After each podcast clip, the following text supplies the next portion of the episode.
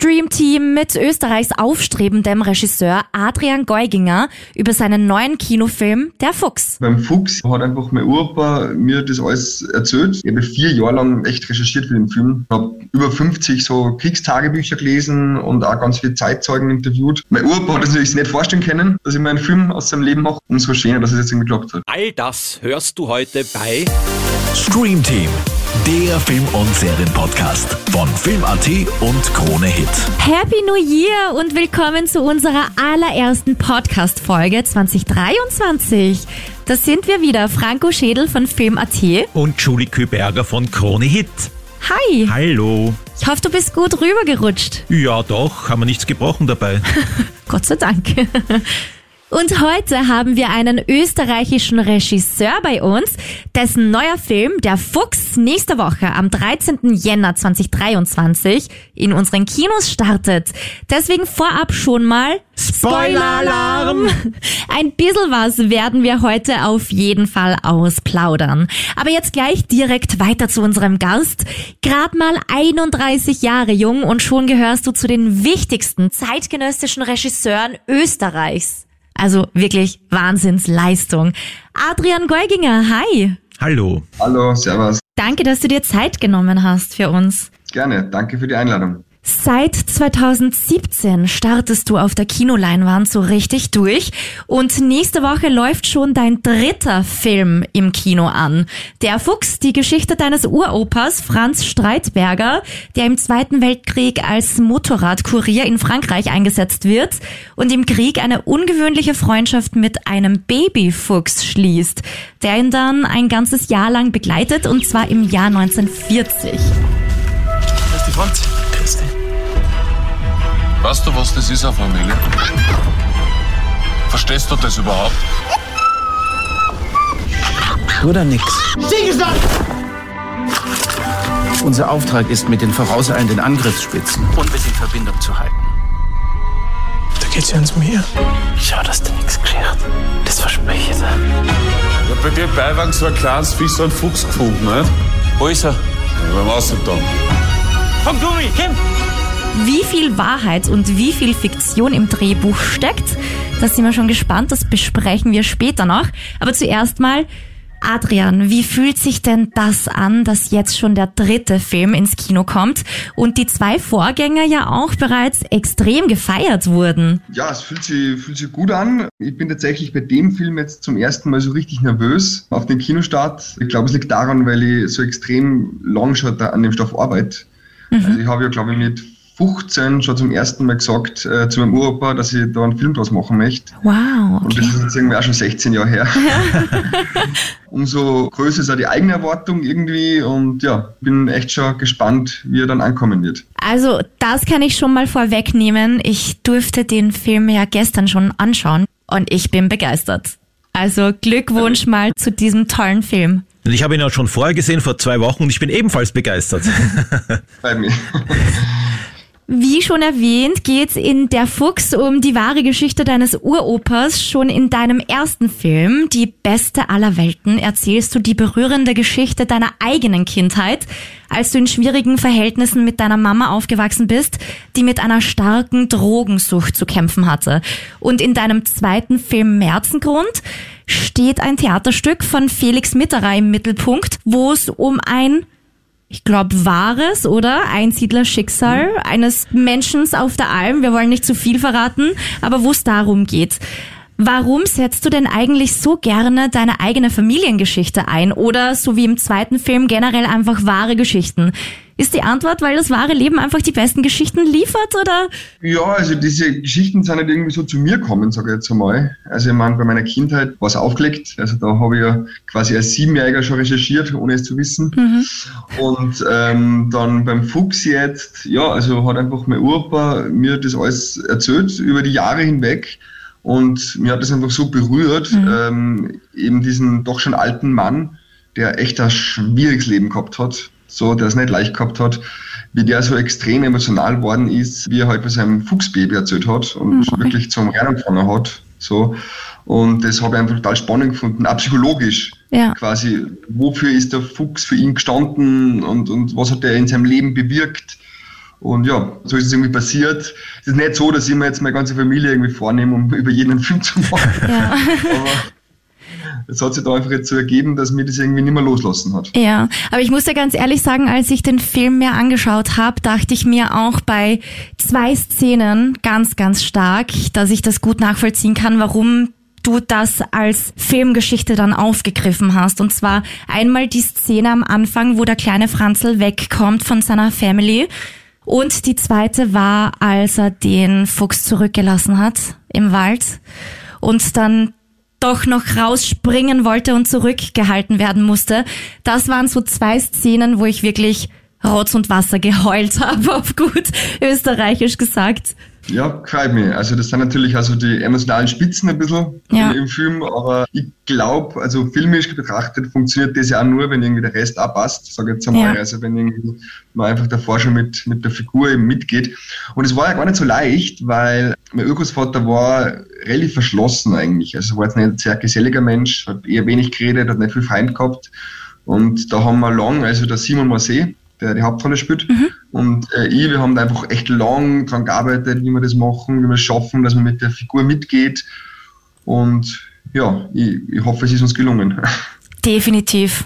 Wie viel Wahrheit steckt denn in der Story und wie viele Details hast du denn so hinzugefügt, verändert, um das Ganze noch, ja, vielleicht größer oder noch emotionaler zu machen? Also alles, was du jetzt erzählt hast über die Handlung, ist eigentlich genauso passiert. Also, dass er weggegeben worden ist, dass er den Fuchs gefunden hat, den er ja bei sich gehabt hat, sie dann trennen hat müssen. Also, das ist eigentlich alles genauso passiert.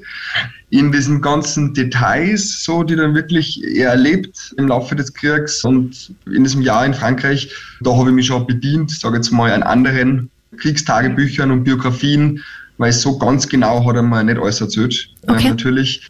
Aber ich würde sagen, die Grundstory ist, ist schon genauso passiert eigentlich. Das heißt auch so Dinge wie, das hat mich nämlich auch interessiert, fand ich nämlich sehr ja, bezeichnend für den Charakter der Figur oder vielleicht sogar eben wirklich deines Urgroßvaters. Die Käseszene zum Beispiel mit den Kollegen am Tisch, wo er den Käse eingesteckt hat und aufbewahren wollte für schlechtere Zeiten, was ja eigentlich eine gute Idee wäre. Aber das war so ein Detail, das sehr bezeichnend auch war, finde ich, für den ganzen Film und wo es mich echt interessiert hat, war das so, war das nicht so? Also ob es genau diese Situation gegeben hat, weiß ich nicht. Also genau die Situation habe ich äh, quasi ja, erfunden oder halt im Drehbuch verdichtet. Aber es war auf jeden Fall so, dass mein Urgroßvater immer total sparsam war bis zu seinem Tod. Also ich meine, man kennt das ja eh vielleicht von den eigenen Großeltern, die haben das Kriegspapier Weihnachten äh, falten und so, dass man es wiederverwenden kann. Ja. Also genauso war er, weil ich glaube, wenn du als Kind einfach so die Armut erlebst, und ich meine, so muss ich mir vorstellen, mein Urgroßvater hat zum ersten Mal in seinem Leben mit acht Jahren Socken gehabt. Wow. Okay, das So. ist krass, und ja. ich glaube, das lässt du dann dein Leben lang nicht mehr los einfach. Mhm. Und du willst einfach immer verhindern, dass wieder mal ja, so Armut kommt und du so leiden musst. Und deswegen ist diese Generation oft da so, wirkt so geizig, aber es ist eigentlich kein Geiz, sondern es ist eigentlich irgendwie Selbstschutz, der sich da ja einfach aufgebaut hat über die Jahre. Ja, genau, einfach so eine Gewohnheit, wenn man immer so gelebt hat und auch Angst hat davor, dass wieder solche Zeiten kommen, weil zum Beispiel meine Großeltern haben zum Beispiel auch immer gesagt, wirst schon sehen, irgendwann kommt wieder ein Krieg. Und dann sind wir alle froh, wenn wir nur irgendwas haben, weil das kann dann alles von heute auf morgen weg sein. Ja, das war ein beliebter Satz in der Großelterngeneration, kann ich mich auch erinnern. In meiner eigenen Das stimmt. Familie. Wie würdest du den Film denn eigentlich charakterisieren? Ist es jetzt ein Familienfilm, ein Kriegsfilm, ein Tierfilm oder ein psychologisches Drama? Was ist es für dich? Also Kriegsfilm ist es auf keinen Fall, also da will ich keine falschen Erwartungen schüren. Ja. Ähm, eher schon nur Tierfilm, wobei ich glaube am ehesten trifft, dass es einfach ein Film ist über das Verlassenwerden und dann aber auch wieder über die Hoffnung, die es immer gibt und auch die Chance, egal wie schlimm das Trauma war, das man erlebt hat, das irgendwie zu bewältigen und am Ende wieder zurück ins Leben zu finden und wieder einfach Liebe zu erfahren. Also Ja. das klingt ein bisschen kitschig, aber ich glaube, darum geht's im Prinzip. Also es ist eine, eine, lange Versöhnungsgeschichte, würde ich sagen. Ja, und dabei tritt der Fuchs dann als Familientherapeut auf. Sowas in der Art ein bisschen. Kann man so sagen, genau. Also der Fuchs ist natürlich, äh, ja, ja, genau, ist, ist äh, ein ganz ein wichtiger emotionaler Part gewesen, auf jeden Fall für meinen Opa. Ja. Und da ist auch wichtig die Vorgeschichte, die da in den ersten 20 Minuten erzählt wird, bevor dann überhaupt der Titel eingeblendet wird auf der Alm da bei den Bergbauern. Wo wurden diese Szenen gedreht? Ist das jetzt wirklich noch eine bewirtschaftete Almhütte irgendwo im Pinzgau? Wir wollten zuerst im Pinzgau dran, aber da war es dann aufgrund des Massentourismus, sage ich jetzt einmal, hat es da echt keine so unberührten Plätze mehr gegeben. Und dann sind wir ins Großaltal gegangen, das ist in Pongau. Ja. Und da haben wir die Kasek-Alm gefunden und das ist wirklich eine 400 Jahre alte Alm, die genauso belassen worden ist, Hm. die immer noch bewirtschaftet ist. Und ja, da haben wir uns dann einfach bedient und wir haben echt nicht mehr viel machen müssen, weil es aber wirklich so alt aus, nur wie es damals auch war. Genau. Es war ein großer Glücksfall auf jeden Fall, ist der Drehort. Und da habt ihr euch auch einquartiert, habt ihr übernachtet dort. Ah, das wäre ein bisschen hart gewesen. Ich habe kurz überlegt, ob ich die ganzen Schauspieler zur Vorbereitung da schlafen lasse. Ja, wäre nicht, das ist halt, nicht das Dümmste gewesen. Ja, aber es wäre spurzkalt, weil das ist wirklich, also das sind das ist einfach nur, also das ist wirklich einfach Holzstämme und der Haiboden. Ja. Ähm, also das sind die, die jungen Darsteller und Darstellerinnen aus, der, aus dem 21. Jahrhundert. gewohnt. Nicht gewohnt, okay. Und dann spielt der Film große Teile auch in Frankreich. Habt ihr wirklich dort gedreht? Nein, äh, auch nicht. Wir wollten unbedingt. Wir haben ja schon Locations gehabt, aber dann ist Corona gekommen. Ah ja. Und das hat das alles eigentlich ziemlich unmöglich gemacht. Also jeder Grenzübertritt wäre da einfach ein Wahnsinn gewesen. Und deswegen sind wir dann ausgewichen äh, an die Nordsee, Atlantikküste da und auch nach Niederösterreich. Da haben wir so ein paar Plätze gefunden und haben dann viel, viel quasi nachgebaut, so wie es in der Normandie ausgeschaut hat. Ja, aber es wirkt alles sehr authentisch. Und noch eine Frage zu dieser Figur der französischen Bäuerin, der Hofbesitzerin. Ist die auch in den Erzählungen deines Uropas vorgekommen oder hast du die dazu erfunden? Na, die ist nicht von meinem Opa, die ist aus einem anderen Tagebuch. Also ich habe quasi ja zur Recherche, also ich habe ja wirklich, ich habe vier Jahre lang echt recherchiert für den Film, ähm, mehr oder weniger nonstop und habe über 50 so Kriegstagebücher gelesen und auch ganz viele Zeitzeugen interviewt. Und das war eben die Story von einem Soldaten, der aber nicht mein Opa war. Also Okay. ich habe so ein bisschen zusammen, zusammengestückelt. Hat sich aber gut zusammengefügt. Du hast vier Jahre lang recherchiert, was echt eine lange Zeit ist, was sicher auch eine extrem spannende Zeit war. Zumindest geht's mir auch immer so, alles was so Zweiter Weltkrieg ist und wirklich so, ja, aus erster Hand äh, Informationen finde ich immer super, super spannend. Dementsprechend gerne schaue ich mir auch solche Filme an, die dann wirklich auf wahren Begebenheiten basieren. Von wann bis wann habt ihr denn dann gedreht? Du hast schon gesagt, die Corona-Zeit kam dann dazwischen. Wann war Drehbeginn und wann war's fertig? Angefangen zum Drehen haben wir im April 21 und dann haben wir so gute zwei Monate, also so bis Juni 21. Okay. Ähm, genau, was auch festgelegt war, der Drehzeitraum, weil wir ja Fuchswelpen brauchen und Welpen Ja. kommen immer nur im Frühling auf Welt. Aha.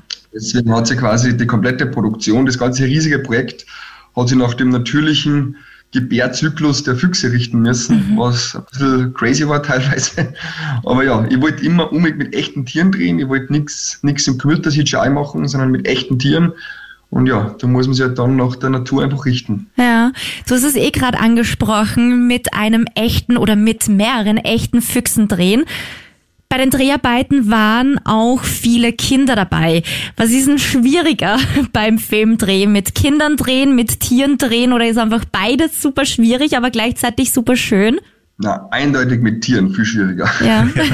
Den Kindern kann man sagen, tu das und das, den Tieren halt schwer, vor gell? Also ich, ich, ich liebe es, mit Kindern zu drehen. Also ich habe das auch schon bei meinem ersten Film eben gemacht, Die Beste der Welten. Und mir taugt es, die Vorbereitung mit den Kindern, da baut man so richtige Freundschaft auf und das ist wirklich so eine kumpelhafte Beziehung dann und es macht wahnsinnig viel Spaß, mit den Eltern durchzusprechen, die Sachen. Aber ja, bei Tieren und gerade wilde Tiere, also ein Fuchs ist ja ein, ein wildes Tier, Mhm. ist ja kein Hund nicht. So, also das ist wirklich zart. Ja. Und da muss man extrem viel überlegen. Und wir haben zum Glück super Tiertrainer gehabt, die das wirklich, die da echt viel Erfahrung gehabt haben. Ja, weil anders geht's eh nicht. Aber also ich habe jetzt, glaube ich, mal für die nächsten Jahre genug von Tierdrehs. Aber das heißt, immer wenn man einen Fuchs in irgendeiner Szene gesehen hat, war das wirklich ein echter Fuchs. Ja, ja. Wir haben keinen Hund verkleidet, sondern es waren wirklich echte Füchse. Ich hätte fast gedacht, es ist eine Katze, weil dass die Füchse auch schnurren können, das war mir neu. Ja, ist genau. Also sie, sie, und sie machen also komische Quietschgeräusche. Also das war für uns auch neu. Also ich habe das auch nicht gewusst, wie, wie Füchse genauso drauf sind. Und ja, war interessant eigentlich, ja. Ja, voll süß. Hat sich dann auch so eine richtige Bindung ergeben zu den Tieren? Zu manchen, also wir haben ja äh, sechs verschiedene Füchse gehabt, deswegen kann ich das gar nicht alles so nur einen Kamm scheren. Aber also ein paar Füchse, die haben ganz eine, eine enge Bindung zum Hauptdarsteller gehabt. Der Simon Marseille, der hat ja auch ewig recherchiert, der Wahnsinnige. Der hat ja auch, ich glaube, zweieinhalb Jahre mehr oder weniger exklusiv für den Film sich vorbereitet. Wow. Und der war zum Beispiel dabei, also kurz nach der Geburt der Füchse, damit er die quasi mit großzirkt, damit die dann, wenn man in eineinhalb Jahren dran, damit die Füchse ihn dann schon kennen und ihn schon fürchten und so quasi. Also das war extrem aufwendig auch und ähm, ja, also da hat sich auf jeden Fall so die ein oder andere echte Tier-Mensch-Freundschaft wirklich entwickelt. Ja, es hat auch im Film wirklich extrem authentisch gewirkt. Also ich dachte mir da echt dann so, ich glaube, das könnte auch so eine Freundschaft fürs Leben sein da. Und gleichzeitig war ich ein bisschen neidisch, weil sowas wollte ich ja auch schon immer machen, so ein Fuchsbaby mal in der Hand haben. Ja, es hat eine lange Schlange gegeben, die, die, die, die in der Drehpause dann die, die Füchse streicheln und halten wollten. Ah, das Aber ja, kann man natürlich auch nicht zu viel machen, weil sonst auch anstrengend für die, für die Tiere. Ja. Aber ja, die waren auf jeden Fall sehr beliebt, ja. Du hast schon gesagt, jetzt hast du mal eine Zeit lang genug von Drehs mit Tieren, aber bitte versprich mir eins, wenn du sowas nochmal machst, bitte gib mir Bescheid, dann mag ich auch mich in die Schlange stellen. Ich lade ein. Ja, Super. kannst mich auch gleich eintragen. Passt. Wie kann man sich denn generell dieses Fuchstraining am Set dann vorstellen? Wie herausfordernd war das dann oder hast du irgendwelche lustigen Anekdoten vom Set? Ja, also es gibt ja immer mit Tieren, gibt, wilden Tieren gibt es immer ein sogenanntes Closed Set. Das heißt, da sind dann wirklich nur die ganz wenigen Menschen am Set, die man wirklich braucht. Also Kamera, Regie, Schauspieler, das war's eigentlich so. Und Ton und alle anderen sind weg. Und es ist tatsächlich so, dass wir immer so ein bisschen um die Tiere herum inszeniert haben. Also es gibt zum Beispiel eine Szene im Film, wo der Franz einen Brief schreibt und nebenbei schlaft der Fuchs. Und es war so, dass das eigentlich gar nicht geplant war, aber dann ist auf einmal der Fuchs einfach eingeschlafen. Und dann haben wir gesagt, ah, okay, der Fuchs schlaft, jetzt da, leise sein, okay, Simon ist daher, Kamera wird umdreht, wir, wir filmen jetzt so. Also haben wir quasi das, das Set eingerichtet, ausgehend davon, was der Fuchs macht. Oder es gibt dann eine zweite Szene, wo der Fuchs im Gras so rumhupft Ja? Vom, vom Schauspieler zur Schauspielerin, hupft er so rum und das war auch nicht geplant, wir haben das einfach dann, ist spielerisch einfach mitgenommen und dann ist die Szene nicht anders gefilmt, weil das eigentlich geplant war. Aber ja, also ich glaube, diese Freiheit, die musst du einfach behalten, weil, wie gesagt, du kannst zu einem Fuchs nicht sagen, so, und jetzt gehst bitte drei Schritte da und dann schaust du um mich und Ja, dann bist, das, das funktioniert nicht bei, bei Tieren. Das stimmt, ja. Aber hat einer der Füchse auch mal versucht, so die Flucht zu ergreifen? Nein, das war ziemlich lustig, weil es gibt äh, eine Szene, wo der erwachsene Fuchs eine Wurst isst, die ihm der Franz gibt. Und Ja. sie, sie teilt dann so eine Wurst quasi. Und das Witzige ist, er hat immer von der Wurst abbissen, der Fuchs, und dann ist er weggerannt, voll schnell. Und wir haben gedacht, fuck, wo ist er? Und dann ist er wieder zurückgekommen. Und dann, ah, okay, ja, wurscht, kann man weiter. Und dann haben wir das irgendwie zehnmal gemacht. Und dann am Ende sind wir draufgekommen, dass der sie quasi mit jedem Wurststück äh, sie ein Lager angerichtet hat. Also war ein Eichhörnchen auch noch oben drin. Richtet, so quasi, also für, für, für, wenn er dann, also nach dem Dreh, wenn er es schafft, dass er weg ist, dass er dann quasi einen Vorrat hat. das war lieb, ja.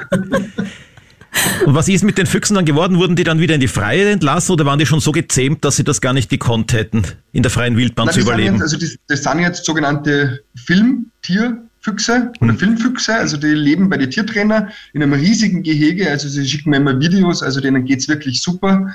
Die werden auch viel älter, dann quasi, wenn die so ähm, in, in, in auf so einer Ranch oder auf so einem, auf so einem Gelände leben, als wie in Freiwildbahn. Okay. Und ja, äh, warten auf weitere Filmrollen. Ja? Kann man auf der Ranger mal vorbeischauen? Da kannst du auf jeden Fall. In Niederösterreich kannst du auf jeden Fall vorbeikommen, ist total witzig, weil sehr viele Tiere zusammen sind, die man so nicht sehen würde, weil die aber die halt alle für Filme quasi so ausgebildet werden. Ähm, ja, aber es ist echt so richtig also ein schöner, schöner großer Bauernhof mit ganz viel interessanten Tieren eigentlich. Ja. Welche zum Beispiel? Naja, es gibt viel Katzen logischerweise, viel Pferde, dann eben Füchse, dann äh, Adler gibt's ja relativ viel, weil die aufgebraucht werden. Ziegen gibt's einige, genau, Ziegen. Ja, so. Ja, cool. Okay. Ja, ich glaube, da muss ich echt mal Ja, vorbeischauen. mit, Hand- mit der Handykamera.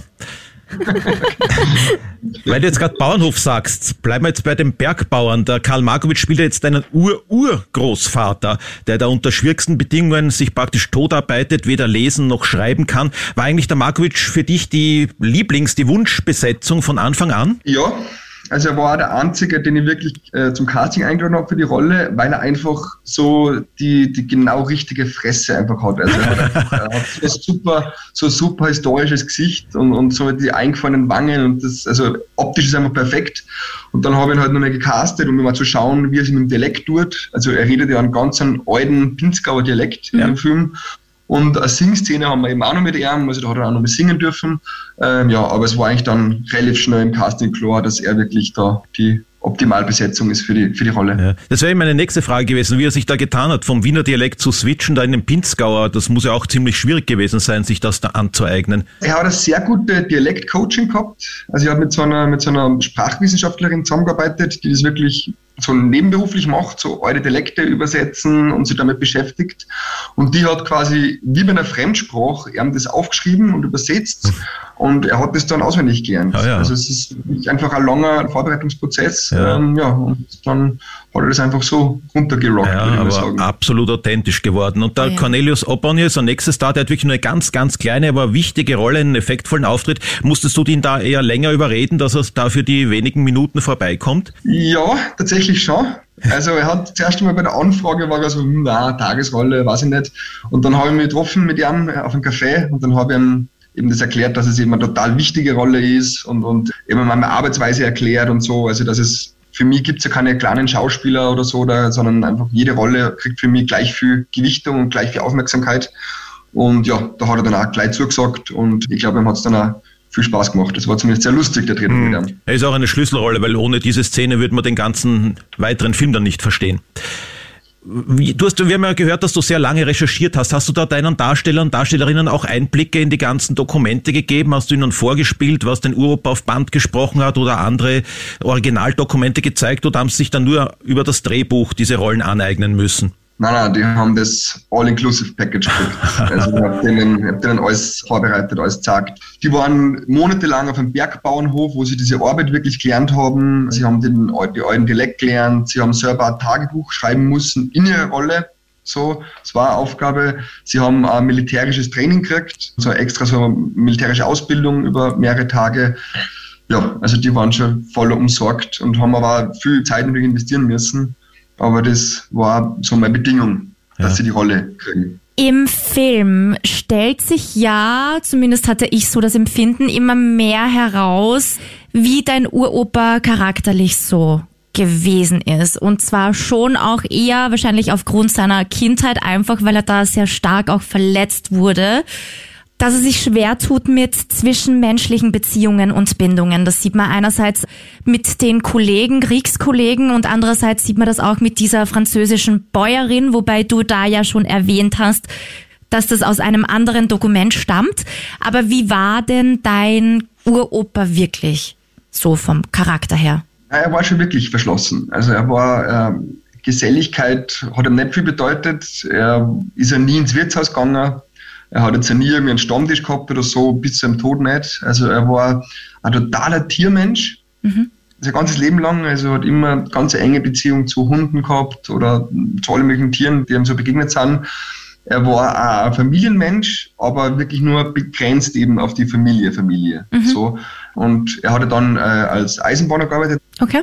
und da war er dann schon immer so ein bisschen der Außenseiter, weil alle anderen sind natürlich, was der Lokführer und so natürlich immer Halle Galle Ja, und ja. es wird und überall Freundin und so weiter und er war immer dann der Außenseiter, der dann heimgegangen ist und dann gearbeitet hat. Also er hat dann oft nur gepfuscht als Maurer und so weiter. Also er hat einfach wirklich gearbeitet, gearbeitet. Das war irgendwie sein Leben. Ja.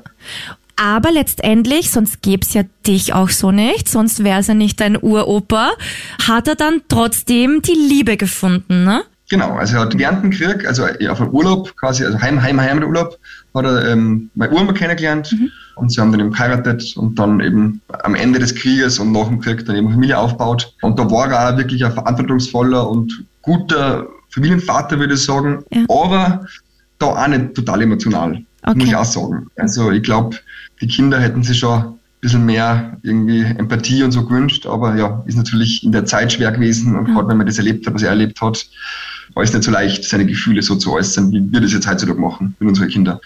Und nicht nur der Krieg, sondern vor allem auch das vor dem Krieg, was dem Urpa passiert worden ist. Also Ja. er ist ja, wie gesagt, weggegeben worden. Als Genau. jüngstes von zehn Kindern ist er mit acht Jahren einfach von, von den Eltern ja, verkauft worden Ja. an anderen Bauern und ähm, ist dann auch nicht mehr zurückgekommen, so bis nach dem Krieg. Und das hat mein Opa sicher nie wirklich verarbeitet. Also das war sicher so eine tiefe Wunde, die, die er sein Leben lang mitgetragen hat. Ja, sicher ein richtiges Trauma, wenn du einmal in so einer starken emotionalen Beziehung so verletzt wurdest. Ist irgendwie logisch, dass du da so traumatisiert bist, dass du dir einfach schwer tust, nochmal Emotionen zuzulassen, aus Angst nochmal so verletzt zu werden.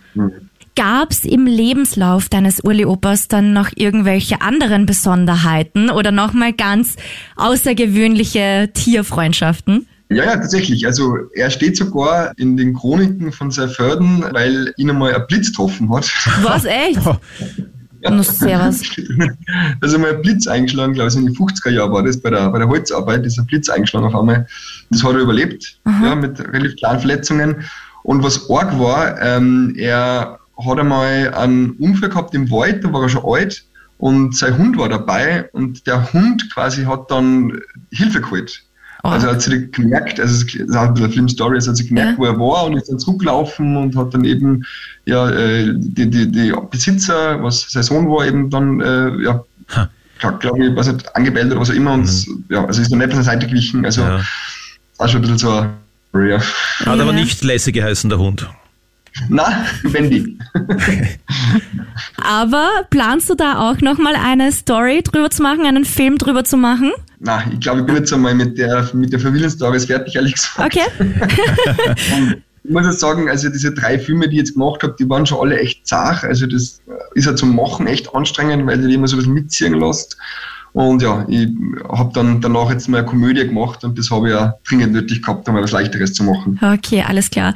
Das heißt, Familie jetzt mal abgehakt, jetzt mal was leichteres, vielleicht dann aber irgendwann noch nicht ganz so fern von deinem Leben, aber trotzdem ein bisschen distanzierter als die Family, vielleicht Freundesgeschichten oder so?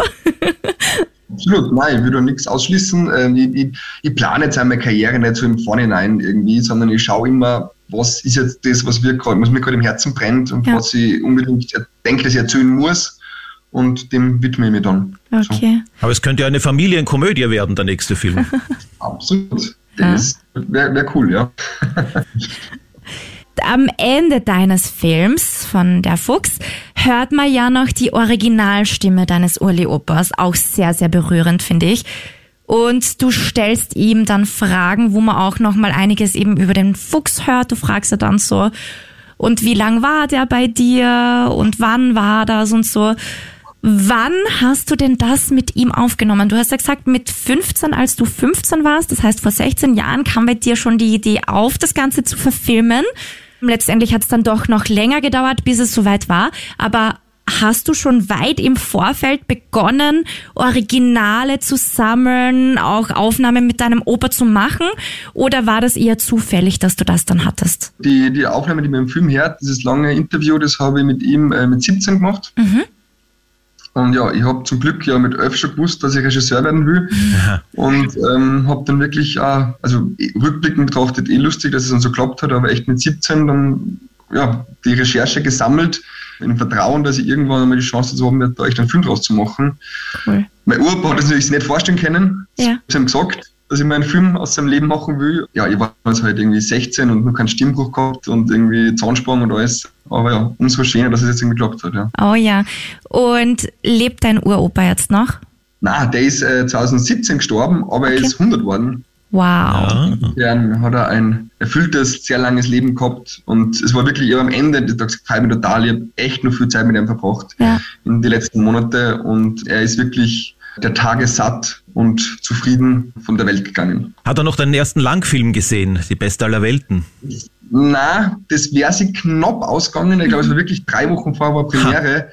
Aber ich glaube, das wäre mir ein bisschen zu steil gewesen. Okay. Also er, er hat sie eher, er hat schon gern Fernsehen geschaut, aber es waren dann eher so Filme aus den 50er, 60er Jahren, Ah, ja. einfach nur langsameres Erzähltempo und so gehabt haben. Also ich glaube, das wäre mir ein bisschen zu steil gewesen. Also er hat, er hat, ich glaube, er hat immer gedacht, dass mein Filmemachen so ein bisschen eine getarnte Arbeitslosigkeit ist.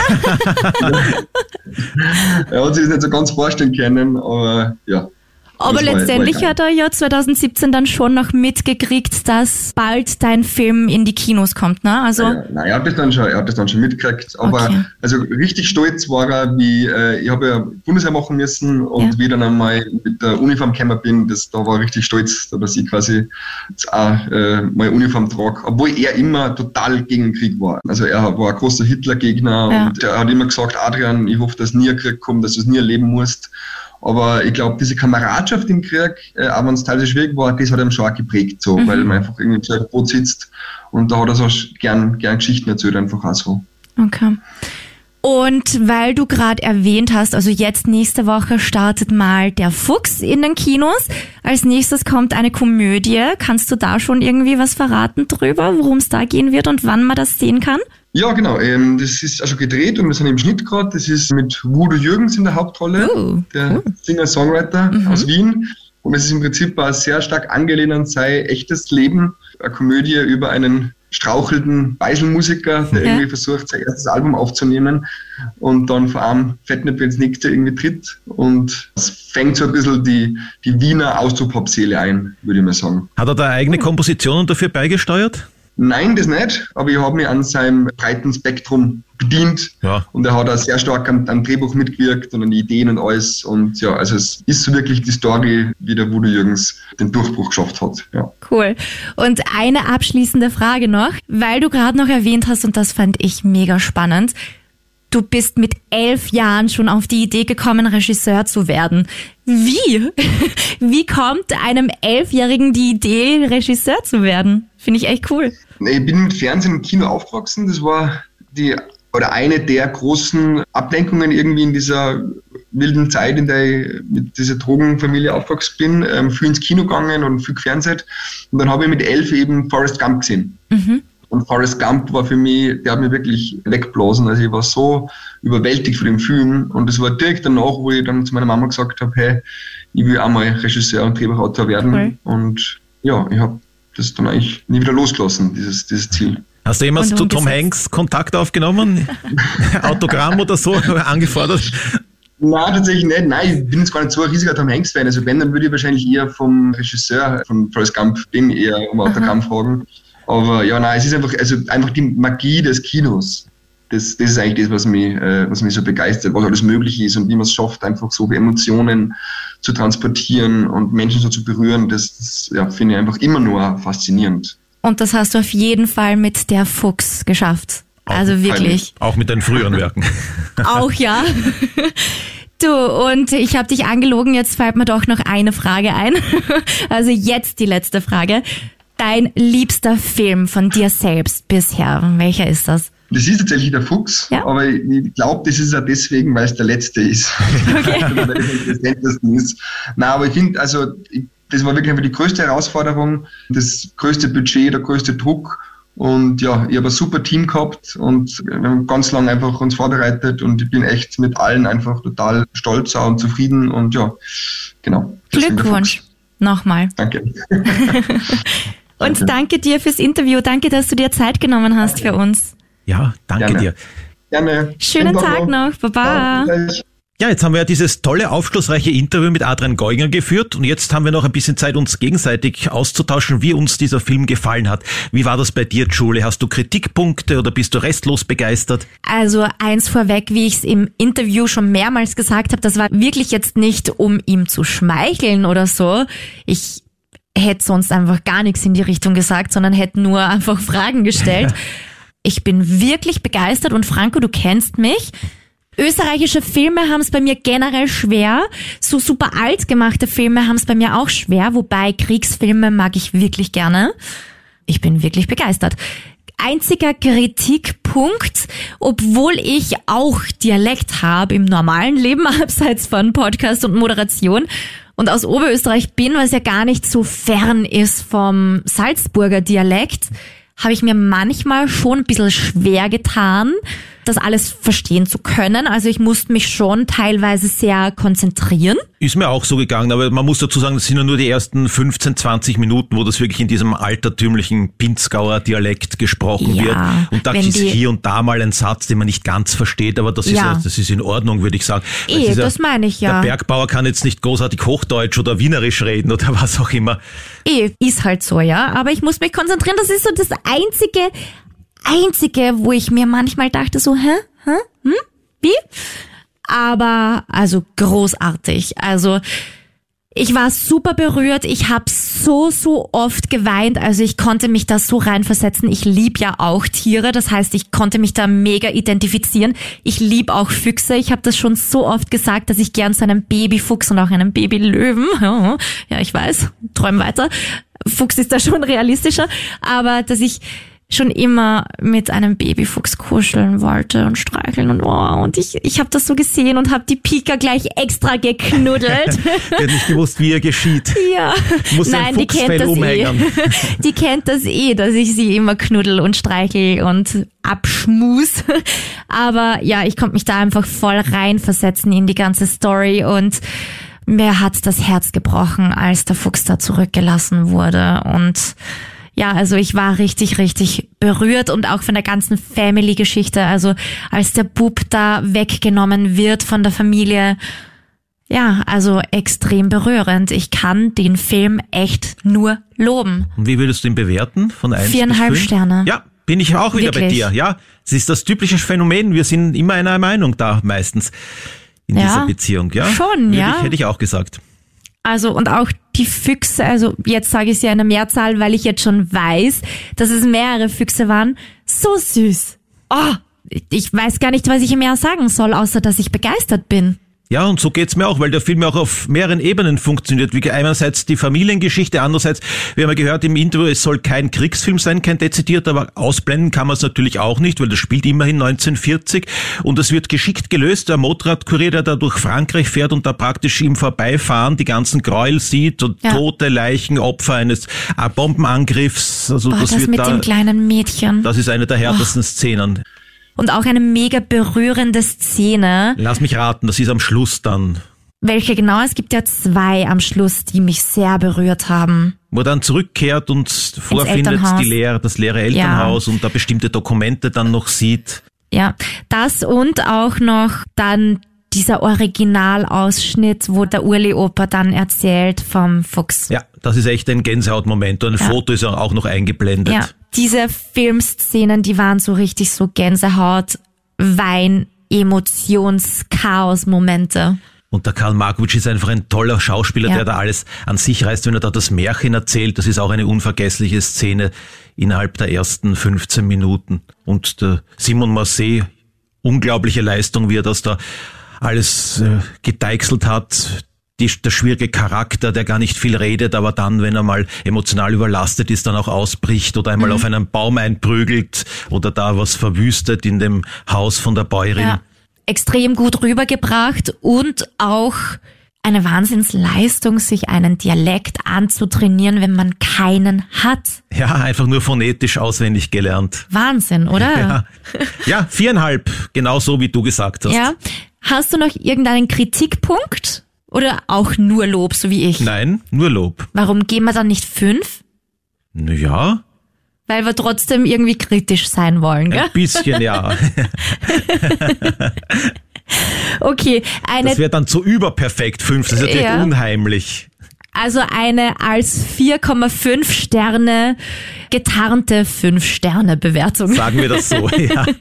Nur damit wir mal kritisch wirken wieder, wie immer. Und wenn du dir jetzt denkst, boah, ich möchte auch unbedingt mal einen Geuginger Film anschauen, kein Problem. Seinen preisgekrönten Film Die Beste aller Welten streamst du jetzt auch im 30-Tage-Probe-Abo bei Kanal Plus, der neuen Streaming-Plattform für Österreich mit Premium Entertainment. Das ist übrigens kostenlos und auch nach den 30 Testtagen noch absolut leistbar um nur 8,99 Euro pro Monat. Und da gibt's nicht nur Geuginger als österreichischen Regisseur zu sehen, sondern auch noch jede Menge mehr österreichische Klassiker, Kultkomödien, spannende Dokus, preisgekrönte und von Kritikern gefeierte Filme, Theater, Kabarett, Eigenproduktionen und und und. Und das alles dank Österreich und auch Europa-Fokus von Kanal Plus.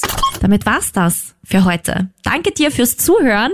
Wie immer gilt, gerne bewerten, gerne abonnieren, da freuen wir uns extremst drüber. Und wir freuen uns auch sehr über deine Mails mit Feedback, Kritik, Empfehlungen und so weiter an Streamteam.kronehit.at, wie üblich.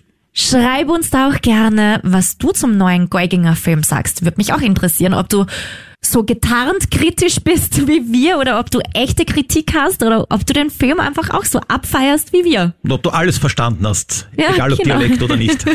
Also bitte auch an alle Salzburger, ja. Schreibt uns bitte, ob ihr das verstanden habt. Und damit, tschüss. Ciao. In zwei Wochen sind wir wieder da. Starten wir wieder durch 2013. Ah, 2023. Altertümlich. Ich glaube, dir hängt die Silvesterparty Ja, noch ich nach. auch. Stream Team, der Film- und Serienpodcast von Film.at und Krone Hit.